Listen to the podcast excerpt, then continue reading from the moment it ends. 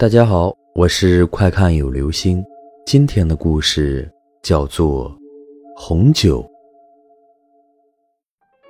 我们的寝室是六人间，两张床是上下铺，两张床下铺是桌子。因为学校进来的人不多，因此我们寝室就住了四个人，全部都是在上铺。我的床紧靠着门边的柜子，因为本寝室。平日的举止太过疯狂，已然被列为宿管的放任自由户。宿管阿姨不怎么搭理我们，因此我们都乐得从容，经常在寝室狂欢到很晚。这天晚上，老二拎回来几瓶红酒，说是男友送的，我们一个个都高兴的要死，派了两个人出去买回一些干果和一打啤酒，就吃开了。一伙人边喝边聊一些有的没的，八卦来八卦去，全是一些很没养分的东西。忽然，老三说：“你们有没有听过我们校园之前有学生被毁容的事啊？”我想了一秒，说：“哎，来之前我百度过有关学校的东西，好像还真有见过。”老大说。是不是两个女生为了抢男生，结果持刀砍人的那个？就是那个。老三点头，随后忽然压低了声音：“你们知道那两个女的之后都怎么样了吗？”我喝着酒，不屑地看着他。哼，一个疯了，一个进监狱，是不是？老二接口：“是啥时候的事儿啊？我怎么没有听说过？”我们三个一块看着他。你什么都不用说，听着就行了。哦，老二委屈的闭嘴。老三继续说：“我们先不管那个疯了的，你们知道那个进监狱的又出什么事了吗？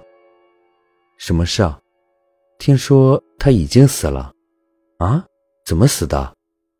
不清楚。而且，老三诡秘道。”而且，我们看着他继续说，并且听说了那个死了的最爱喝这个牌子的红酒。我们今天边喝这个边评论他，晚上他一定会出现哦。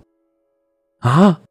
最怕鬼的老大手一松，杯子掉到了地上，红酒淌了出来。我急忙拿布来擦，可是擦不干净啊，都淌缝里去了。算了。明天再搞吧。很快的，我们又聊起了别的事，最后一个个吃喝够了，都爬床上去睡。故事如今才正式要开始。迷糊间，我听到有人起来上洗手间的声音，于是也想爬起来去洗手间。我微微睁开眼睛，环顾了一下，发现所有人都在自己的床上睡觉。奇怪，是我听错了吗？忽然，我的床震了一下，我差点叫出来。我的床是天天都会震的，因为靠门，门一开就会撞到我的床。但是刚才门没开啊，何况门开的时候会发出很大的声音。刚才除了我的心跳，什么都没有。我深吸了口气，往门那头看去，门好好的关着。忽然，床又震动了下，我下意识地闭上眼睛。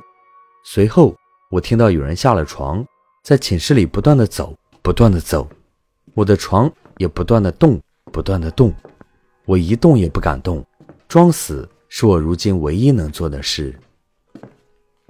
忽然，动静都没了，我悄然睁开眼睛，所有人都在自己的床上。从我这个角度看过去。可以见到老大和老三都醒着，满脸恐惧。刚才那是谁啊？啪！一只手搭在了我的床沿上，我吓得再度闭上眼睛，耳边传来人走动的声音，越来越快，一圈又一圈，来往返回，来往返回。我竟然就这么睡着了。第二天早晨起来，全寝室都在尖叫。地上满满的都是脚印，一圈又一圈，踩在红酒淌过的地方，像血脚印一样。好了，这就是今天的故事。红酒。